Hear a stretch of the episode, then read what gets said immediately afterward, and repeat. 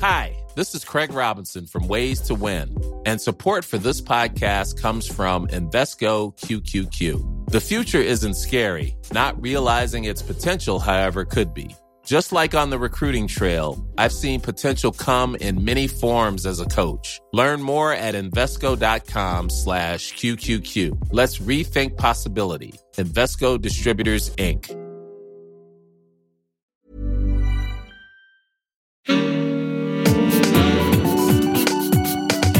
Queer as Berlin. Der Diversity Podcast mit Michael Mayer. Heute geht's nach Hamburg, aber auch nach Berlin, genau genommen in beide Städte, denn heute wollen wir über zwei wunderbare Stadtführer sprechen, die im Emons Verlag erschienen sind und die heißen 111 Orte, die man in 111 queere Orte, ganz genau genommen, genau, die man in Hamburg gesehen haben muss und eben auch 111 queere Orte, die man in Berlin gesehen haben muss. Und in beiden Büchern geht's querbeet durch die beiden Städte, vom Arbeiterkino bis zu den drei Sternen Tanztee und in Berlin vom Alaska bis zu den York Kinos, also einmal quer durchs Alphabet sozusagen. Äh, es gibt viel zu besprechen und zu entdecken und das wollen wir tun mit einem der Autoren der beiden Bücher, Christopher Ferner. Hallo Christopher. Hallo. Jetzt erstmal zu dir. Ähm, du bist freier Journalist. Wie seid ihr denn auf die Idee gekommen, diese beiden ähm, sehr schönen Bücher, da kommen wir jetzt ja noch zu, zu schreiben? Genau, also ich habe das Buch gemeinsam mit meinem Partner Steven Meyer geschrieben. Wir sind beide freischaffende Journalisten, ähm, er eher im Videobereich. Ich schreibe die Idee zu dem Buch kam von ihm. Also es gibt bereits diese Reihe 111 Orte in so und so. Also 111 Orte in New York, 111 Orte in Sofia, aber auch 111 Orte in ähm, Hannover, Hildesheim, was auch immer. Aber es gab eben keine 111 queere Orte in Berlin oder in Hamburg. Und mein Partner hatte dem Verlag dann einfach vorgeschlagen, ähm, hey, das gibt's bei euch noch nicht, hättet ihr nicht Lust, ähm, das gemeinsam mit uns umzusetzen? Die fanden die Idee cool und dann hat er mich gefragt, ob ich daran mitwirken will. Ich fand die Idee auch cool und dann haben wir uns an die Arbeit gemacht. Ich habe dann so gedacht, ähm, als ich das dann so mir überlegt hätte, okay, wenn ich das jetzt schreiben würde, dann, dann hatte ich so gedacht, so wow, 111 Orte ist ja, also selbst in so einer Stadt wie Berlin, die ja nun sehr queer ist, äh, so ein bisschen overwhelming. Ich dachte, okay, huch, wie 111 Orte fallen die dir überhaupt ein? Ähm, da habe ich dann gedacht, so, ihr habt ja echt so total so ein ganz wide range von Orten so. War das dann auch so eure Überlegung, das so zu machen? Also das so ein ganz breites Spektrum von Orten vorzustellen? Also wir haben ja zuerst das Hamburg-Buch geschrieben und sind da eher so ein bisschen chaotisch rangegangen. Also wir haben zuerst alles aufgeschrieben, was uns einfällt, also was irgendwie queer ist. Ähm, da vor allem eher so Bars und Cafés, also ich weiß nicht, Kaffeeknoster oder Kaffeeurlaub, also so die die Sachen, die einem einfach so, so die, die lange fallen. Reihe, die berühmte, ne? Genau, die berühmte lange Reihe. Ähm, in Berlin war es wirklich nicht so ein Problem, 111 Orte zu finden. Da mussten wir dann sogar auch Orte streichen. In Hamburg war es nicht ganz so einfach. Ich meine, Hamburg ist nicht so groß wie Berlin. Ich glaube, in Hamburg wohnen rund 1,8. 1,8, knapp 2 Millionen, glaube ich, ne? Ja, genau. Ja. Und äh, in Berlin haben wir ja knapp 3,8 Millionen. Ähm, ist einfach klar, dass allein schon, schon, schon die Größe da äh, maßgeblich ist. Und ähm, dann haben wir, wie gesagt, die, diese ganzen Orte aufgeschrieben und dann haben wir uns ans Recherchieren gemacht und ähm, haben dann auch besprochen, dass wir es wichtig finden, dass die queere Geschichte auch Platz findet. Und äh, da sind wir auf ein ganz, ganz tolles Buch gestoßen von äh, Gottfried Lorenz, ähm, der die queere Geschichte Hamburgs aufarbeitet. Und da haben wir eben festgestellt, dass es ganz viele Orte gibt, die mit einer queeren Geschichte verbunden sind, die man jetzt vielleicht nicht so direkt im Blick hat, ähm, aber die eben queere Geschichte erzählen. Und so sind wir dann da rangegangen. Und das haben wir dann auch eben im Berlin-Buch umgesetzt. Da war es ein bisschen leichter. Also da gibt's wirklich viele, viele Bars, viele Cafés, viele Clubs und so weiter. Aber uns war es eben auch wichtig, beim Berlin-Buch die queere Geschichte Berlins zu erzählen. Ja, ich glaube, es gibt ja auch über, würde ich jetzt mal so behaupten, mehr Bücher über die queere Geschichte Berlins auch, würde ich sagen. Da gibt's ja eine ganze Reihe von, von Büchern eigentlich drüber. Ne? So, äh, aber nur um es richtig zu verstehen, weil du gesagt hast, also erstmal habt ihr das Hamburg-Buch geschrieben, also dann, dann war es euch auch wichtig, jetzt so Orte zu, auf Orte hinzuweisen, die man jetzt normalerweise gar nicht mehr so im Blick hat oder wo man vielleicht sogar dran vorbeigeht oder so, ne? Weil ich frage nur, weil manche Orte der Geschichte sind ja so, naja, fast verschwunden so, ne? Oder, oder mhm. beziehungsweise da ist dann heute gar nicht mehr so viel. Ich meine, kannst du vielleicht mal ein Beispiel nennen, also in Bezug auf so einen Ort, der, der so viel Geschichte hat oder so? Ähm, also die, die Geschichte finde ich einfach sehr spannend, weil uns war es auch eben wichtig zu zeigen, wie vielfältig queere Geschichte ist. Ähm, und der Hamburger Sportverein, der ist verbunden mit einer, mit einer queeren Geschichte. Ähm, das ist jetzt nicht unbedingt ein Ort, den man besuchen kann. Also man kann sich natürlich die Rasenfläche anschauen. Aber der ehemalige Vorsitzende war ein schwuler Mann, natürlich nicht öffentlich geoutet. Ähm, aber er war eben auch Mitglied in der NSDAP ähm, und wirklich auch ein Unterstützer der Partei. Wow, ist ja interessant, ja. Interessante Kombination. Genau, und das zeigt, zeigt eben, wie, wie, wie brüchig und widersprüchlich auch so ähm, eine queere Biografie sein kann. Und ähm, dieser Vorsitzende wurde dann eben unter dem Paragraphen 175, der ja homosexuelle Handlungen unter Strafe gestellt hat, mehrmals ins Gefängnis gesteckt. Ähm, ihm drohte dann das KZ aber er hat sich dann in Anführungsstrichen freiwillig kastrieren lassen, damit er dem KZ entgehen kann, musste für diese Behandlung sogar selbst zahlen, ähm, ist dann aber auch im Gefängnis geblieben. Also wurde nicht freigelassen, aber konnte so dem KZ entgehen. Und das sind einfach so Geschichten, die hat man nicht auf den Blick. Und an die denkt man jetzt nicht, wenn man äh, an den HSV denkt. Ähm, Und wie, wie ist der nochmal? Emil Martins. Emil Martins, okay. Genau. Ah ja. Und äh, äh, wo wir schon bei dem Thema jetzt sind, und was ist aus dem dann geworden nach dem, äh, nach dem Krieg? Der wurde dann 1944 freigelassen und ähm, war dann nicht mehr beim HSV, weil das, da, da bin ich mir nicht ganz sicher, ob, ob er denn nicht mehr beim HSV geblieben ist. Ähm, aber auf, also ich weiß, dass er 1969 dann an einem Schlaganfall gestorben ist. Ähm, genau, aber er wurde 1944 entlassen. Und, ja. Aber ähm, weil wir jetzt darüber gesprochen haben, also dass so Orte ja auch so, so zu verschwinden drohen oder dass man es gar nicht so weiß, äh, wie, wie, wie geht der HSV dann eigentlich da, da um? Also gibt es dann da eine, eine, eine, eine Gedenktafel oder, oder irgendwie sowas? Oder, oder gibt es da. Nee. Da, da gibt es keine Gedenktafel. Also nicht, nicht dass ich wüsste, aber es würde mich jetzt auch sehr wundern, dass es für eine Person, die Mitglied bei, bei der NSDAP war, ähm, jetzt unbedingt eine Gedenktafel geben würde. Stimmt, aber sagen wir mal, oder na gut, die Frage war falsch gestellt, sagen wir mal so, also dann irgendwie, wie, wie geht denn der HSV dann damit um? Also ich meine, ist das jetzt irgendwie so so eine, so eine, so ein bisschen so eine Hidden History so oder, oder ähm ähm, wie der HSV heute damit umgeht, weiß ich, um ehrlich zu sein, nicht. Also das, das, das haben wir dann auch nicht weiter recherchiert. Ähm, ähm, und sag mal, wie habt ihr denn die Orte ausgesucht? Also du hast ja gesagt, also in Berlin war ja viel mehr äh, Auswahl, logischerweise. Ähm, aber ich könnte mir vorstellen, ja auch in Hamburg, also man muss sich ja schon auch überlegen, wie, wie, wie, wie ziehe ich das jetzt irgendwie auf? Also so, wie habt ihr denn die Orte ausgesucht, die euch ähm, wichtig waren? Oder, oder hattet ihr da so ein Kriterium, Raster an der Hand? Oder, oder wie war das? Also wir sind, wir sind intuitiv vorgegangen. Also wir haben uns schon gefragt, was macht einen Ort eigentlich queer? Ähm, wir haben Orte drin, die von, von queeren Menschen geleitet werden. Also zum Beispiel in Berlin wäre das das Lonely Hearts Café. Es wird von einem lesbischen Paar betrieben. Ist jetzt nicht per se queer, aber ähm, also die heißen vor allem auch Queers Willkommen und wird eben von, wie gesagt, von einem lesbischen Paar geleitet. Ähm, dann natürlich Orte, die, die für queere Menschen gemacht sind, also queere Clubs, queere Bars, queere Cafés. Ähm, wie gesagt, Orte, die eine, eine queere Geschichte erzählen, das waren so, so ein bisschen unsere Kriterien. Wir haben zum Beispiel auch die Vielfaltssitze der BVG drin. Ich weiß nicht, ob du die kennst, also dieses dieses dieses mit dem bunten ähm, äh, äh, Muster, ne? So, ich glaube, die haben sie haben sie nicht ausgetauscht jetzt irgendwie von einem von einem Jahr oder so? War, war nicht diese äh, Nee, ich glaube, ich meine jetzt irgendwie andere, glaube ich nicht. Ich verwechsel das jetzt, glaube ich, so. Nee, aber Entschuldigung, erzähl mal weiter, ja, genau die. Genau. Ähm, die sollen ja so ein bisschen die Vielfalt Berlins abbilden und sollen auch abbilden, eben, eben das queere Berlin abbilden. Das sind, man sieht eben ganz viele verschiedene Silhouetten von Menschen und äh, da gibt es eben auch eine große Werbekampagne dazu, ähm, in der auch eben queere Menschen zu sehen sind. Gleichzeitig haben wir da ein bisschen recherchiert und gesehen, also es gab einen Artikel in der Süddeutschen Zeitung, und da wurde eben darüber geschrieben, dass viele MitarbeiterInnen sich darüber beschwert haben, dass bei der BVG ein homophobes Klima herrscht. Also, dass diese Vielfalt, die nach außen hin präsentiert wird, nicht wirklich nach innen hin gelebt wird. Und da haben wir uns gefragt, okay, können wir diese Vielfaltsliste dann eigentlich mit reinbringen? Aber es ist einfach nicht immer alles schwarz und weiß und wir haben es dann wir haben es dann mit reingebracht, weil an sich finden wir die Aktion cool, haben aber auch darauf hingewiesen, dass mehrere MitarbeiterInnen eben gesagt haben, hey, so, so wie das nach außen präsentiert wird, ist das bei uns im Betrieb nicht. Hier herrscht teilweise ein homophobes Klima. Ähm, Genau, und deswegen. Das ging ja auch durch die Presse damals. Irgendwie das äh, hat ja im Grunde auch so ein bisschen dieses, dieses Image der BVG zerstört, nein, nicht zerstört jetzt vielleicht nicht, aber sagen wir mal beeinträchtigt oder so.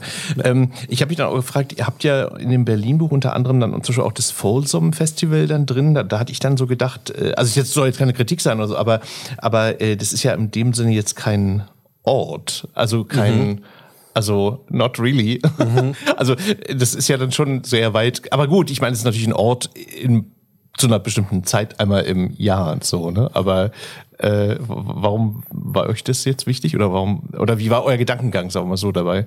Also ja, wir haben Orte ein bisschen weiter gedacht. Das stimmt schon. Also wie du gesagt hast, 111 Orte, es ist einfach, es ist einfach sehr viel.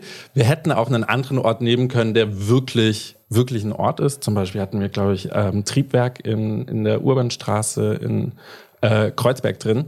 Aber wir haben uns gedacht, Folsom ist so bekannt, ist so ein, ähm, kommen Menschen aus aller Welt hierher nach. Schön ist auch die Unterzeile Leder unser. das fand ich eigentlich auch. Man hätte vielleicht auch Gummi unser. Aber egal, das, das führt jetzt zu weit. Aber das fand ich echt ganz, ganz hübsch. So. Ja, da Credits an meinen Partner, der ja. hat sich da echt sehr viel Mühe gegeben, was gerade diese Untertitel angeht. Ja, das ist ja auch sehr lustig, irgendwie so. Äh, äh, genau, aber also quasi, also wie ihr Orte definiert, äh, äh, habt ihr dann sehr. Ist ein bisschen weiter gedacht. Also wir waren, ich nenne es einfach mal kreativ. Ja, genau.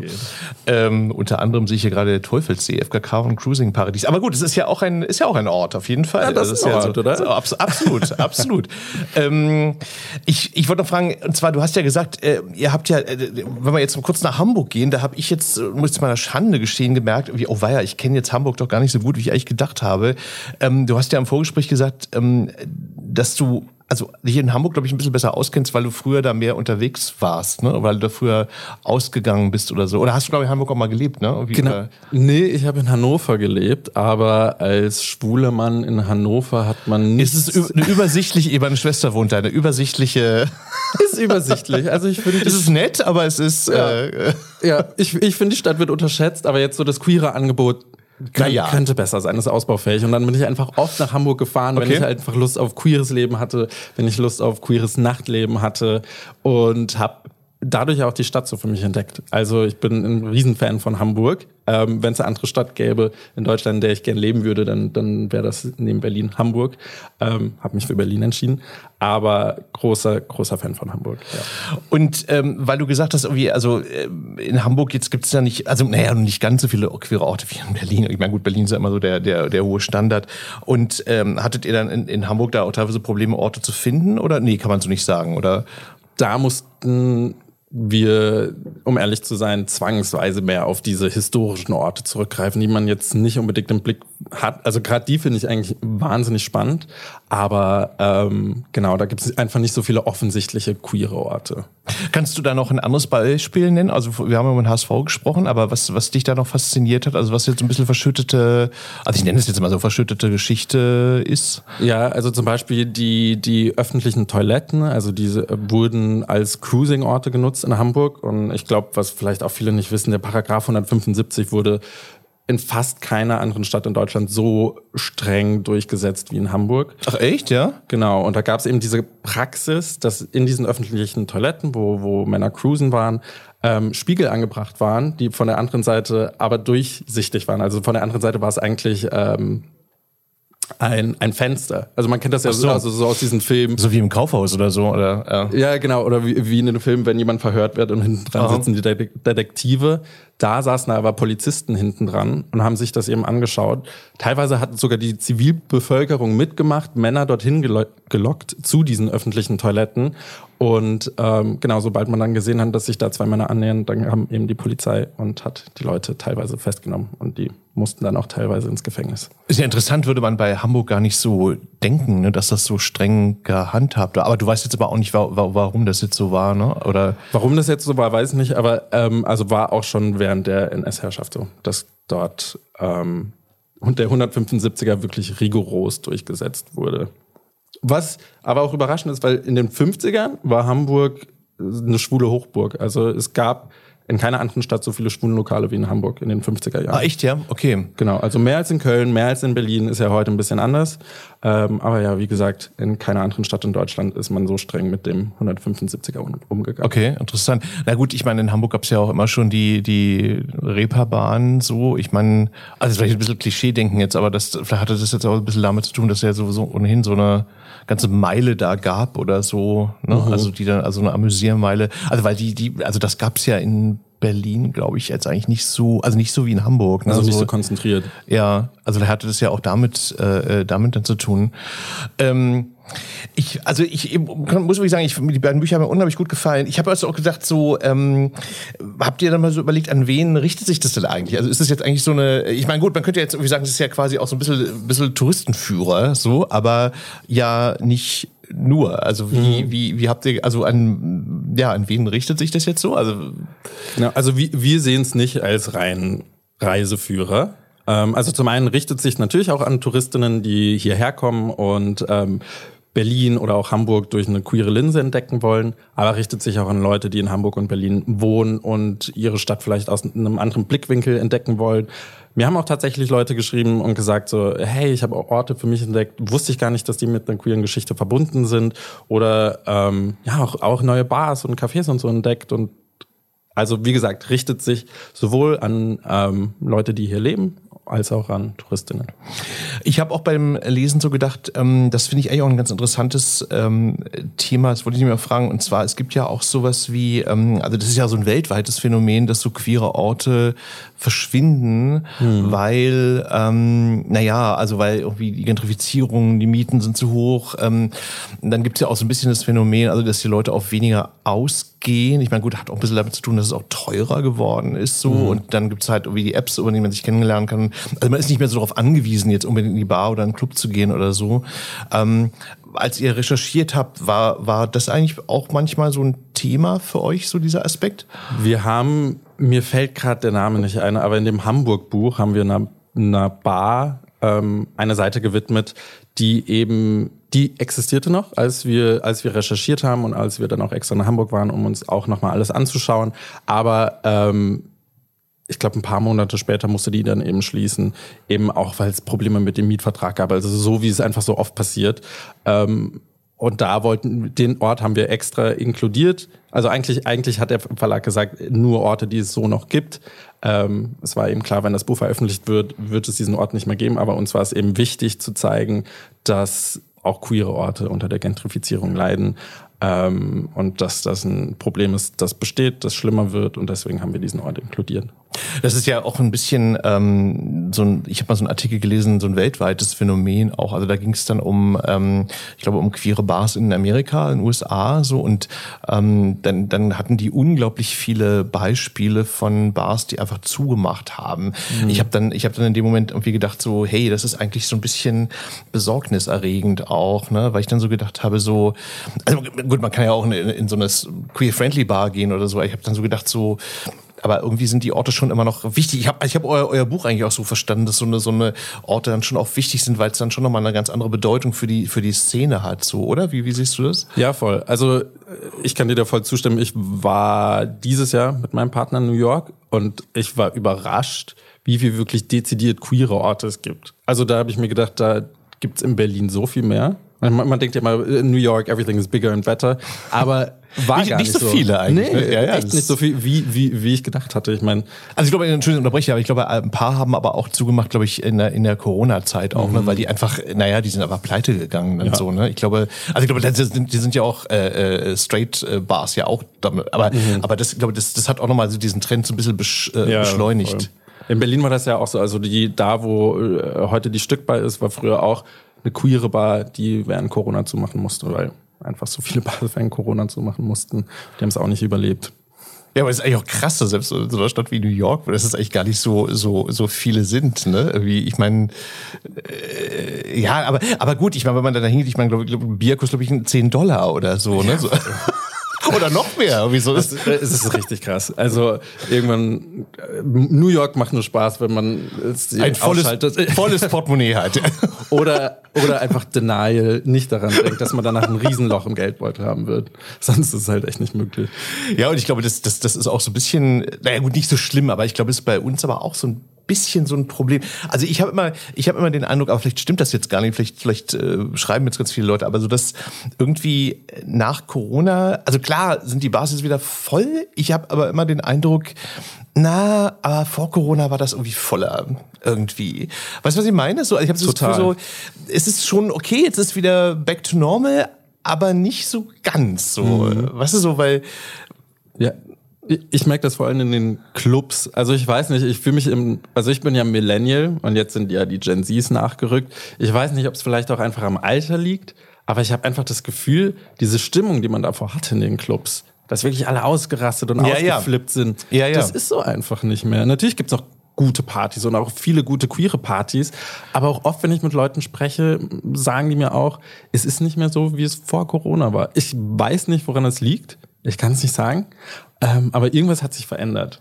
Und aber ich bin ja total froh, dass du das sagst, weil, weil ich bin ja jetzt noch eine Generation über dir, irgendwie so, aber wo ich dann irgendwie denke, okay, wie vielleicht so Opa erzählt vom Krieg und das stimmt jetzt überhaupt gar nicht, aber, aber ist genau auch mein Eindruck, wo ich dann denke so, hm, irgendwie ist es ja alles okay, ich will jetzt nicht rummeckern oder so, aber, aber das ist nicht mehr so wie vor äh, Corona. Und, aber ich, ich, aber wahrscheinlich ist es auch so ein bisschen so eine Mischung aus mehreren Sachen auch, also, also das Geld, ich meine, ne, ich meine, also, du kannst auch nicht endlos Denial machen.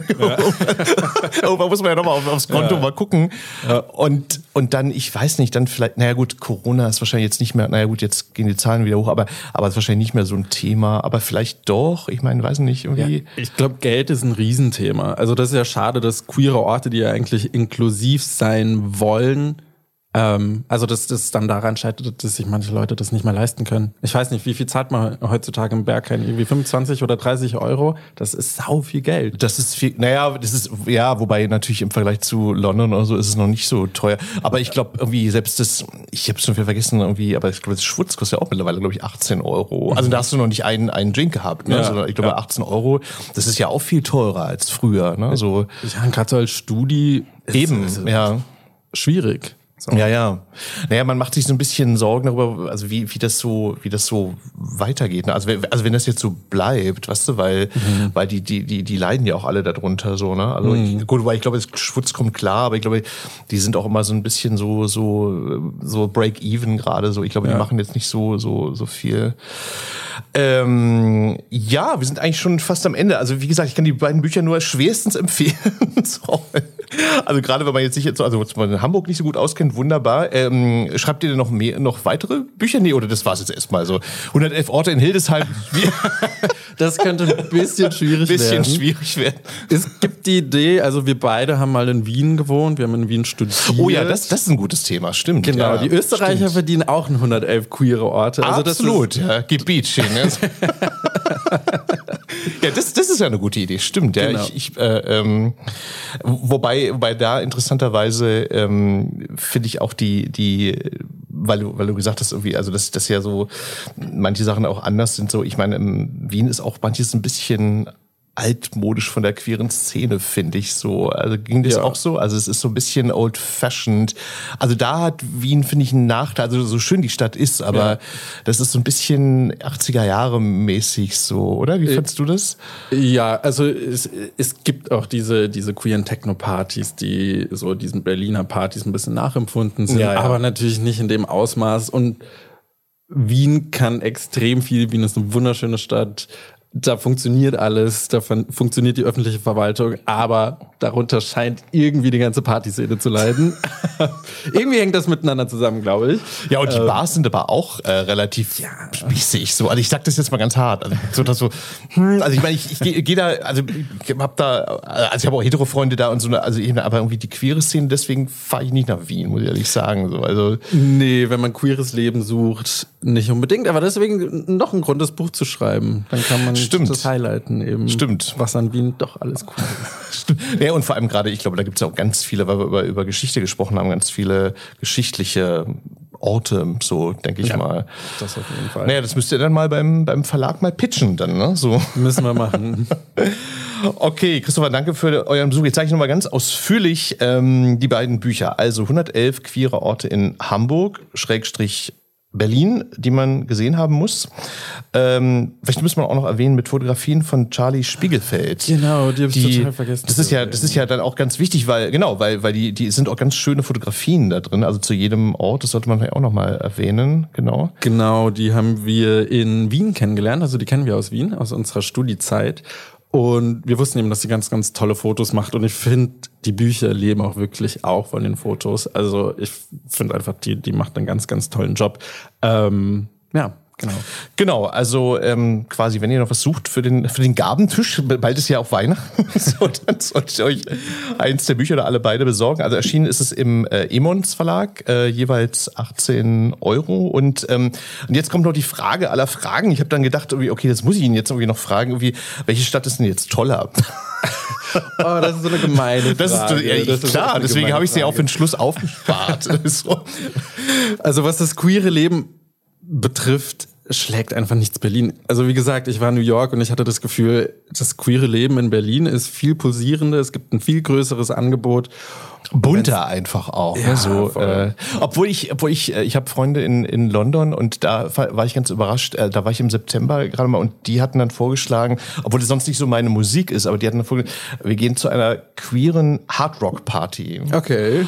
Und das war total interessant. Also ich meine, das ist auch wörtlich zu nehmen. Das war dann auch Hardrock und es war irgendwie aber total toll irgendwie, weil ich da dachte, hm, okay, also ich meine, ich, ich also ta zum Tanzen fordert mich das jetzt nicht auf, aber aber ich habe dann gedacht, aber die Leute sind total ausgeflippt mhm. irgendwie auch dabei so ne? Und ich habe dann gedacht so okay also vielleicht aber gut ich habe dann auch gedacht vielleicht gibt es auch in Berlin und ich weiß das bloß gar nicht ne? Im, so ähm. im Schwutz gibt's doch die die Schlager Nacktparty ja gut weil das ist ja sozusagen musikalisch das andere Ende der ja, ja, voll, aber da habe ich auch schon von ganz vielen Leuten gehört äh, äh, äh, dass die da total von schwärmen so ne? So aber ihr habt dann gedacht hm, Schlager nackt sein naja, ich stehe auch, in einer, gut, mein Problem ist, ich stehe auch nicht auf Schlager sowieso, ne, so, aber, aber es gibt ja viele Leute, die echt sehr von schwärmen, so. Ähm, vielleicht müssen wir es einfach mal ausprobieren, keine Ahnung, so, aber, ja. naja. Super, Christopher, danke dir, dass du hier warst, ja, Dankeschön, ja. Danke für Und euch danke ich fürs Zuhören und tschüss und bis zum nächsten Mal. Bis dann, tschüss. Queer as Berlin, der Diversity Podcast mit Michael Mayer.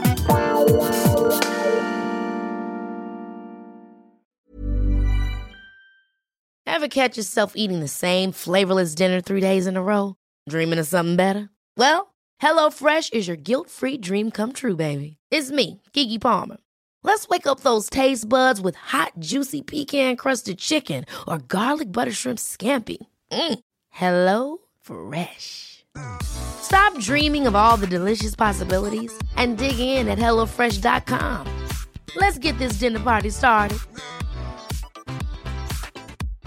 How would you like to look five years younger? In a clinical study, people that had volume added with Juvederm Voluma XC in the cheeks perceived themselves as looking five years younger at six months after treatment. Look younger, feel like you. Add volume for lift and contour in the cheeks with Juvederm Voluma XC. Reverse signs of aging by adding volume to smooth laugh lines with Juvederm Volure XC. For important safety information and to find a licensed specialist, visit juvederm.com. That's J U V E D E R M.com. Not for people with severe allergic reactions, allergies to lidocaine, or the proteins used in Juvederm. Common side effects include injection site redness, swelling, pain, tenderness, firmness, lumps, bumps, bruising, discoloration, or itching. There's a risk of unintentional injection into a blood vessel, which can cause vision abnormalities, blindness, stroke, temporary scabs, or scarring. Talk to a licensed specialist to find out if it's right for you.